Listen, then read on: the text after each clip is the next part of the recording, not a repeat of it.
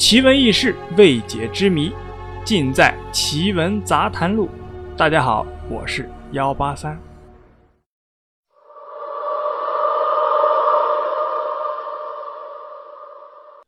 陈老师是二十世纪六十年代那会儿的大学生，不过那会儿都讲成分。陈老师呢，由于家庭成分不好，毕业的时候啊，被分配到偏远的乡村中学。当语文老师，也正因为这一点，陈老师在工作上很勤恳，和同事相处的也很和睦，学校里的老师和学生都喜欢他。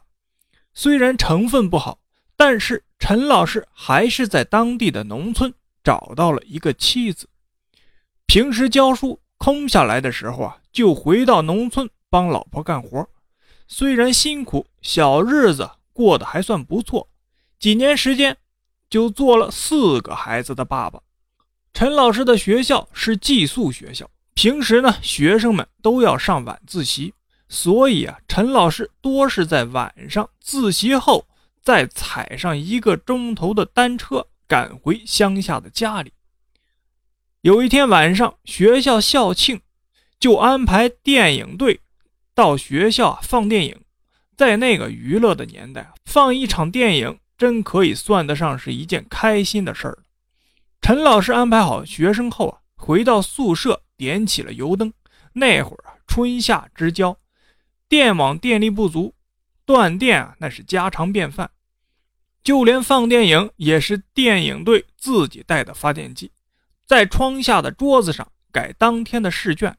但是没过多久，正当陈老师抬头望着窗外活动下筋骨的时候，突然发现窗户外有一个女生，她正双手趴在窗台，一双水灵灵的大眼睛在黄昏的灯下显得很温柔，又充满了渴望。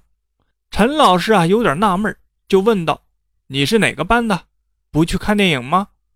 女生呢，没有回答，只是望着他，是不是哪里不舒服啊？尽管只隔着一张书桌，但学生呢，就是不出声。陈老师呢也觉得有点奇怪，正要起身啊开门出去看看，这个时候，这个女孩说话了，她说：“陈老师，你是个好老师，所以啊，我想求你一件事儿，请你千万要答应我。说吧，什么事儿？只要我能做到，我肯定帮助你。”女孩子说：“我真的好孤独，好寂寞，我要嫁给你。”你要娶我，陈老师虽然说是有妻儿的人了，但是听到这女孩子的话，他还是感到有点急促不安。这不是师生恋吗？这要是被人听到，不是说我勾引女生吗？那我还有脸做老师吗？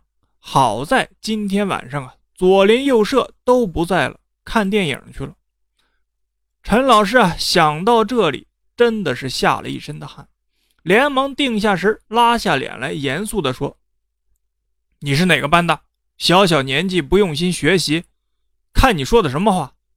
回去好好写两份检讨，明天一早，一份交给班主任，一份交给我。要是写的不深刻，我明天就叫你的家长来学校把你领回去。走吧。”看着陈老师一脸的怒气，女孩啊哭了起来，很伤心。但他并没有要走的意思，还是泪眼连连地看着陈老师。你还不赶快回宿舍去！陈老师又严肃地催促。你不答应娶我，我就不走。就算我今天晚上走了，明晚我还再来，直到你答应娶我为止。女孩嘤嘤地说：“你也不用去找我的父母来，我已经不是学校的学生了。不信你可以去问。”我家就在后山的赵家庄一队，我叫赵林娜，我爸叫赵保国。反正你要娶我，我嫁定你了，要不然我会每天晚上都来找你的。说完，女孩就消失在窗外。陈老师呢，连忙开门出去要问个究竟。但是，开门的刹那功夫，门外就没有女孩的影子了。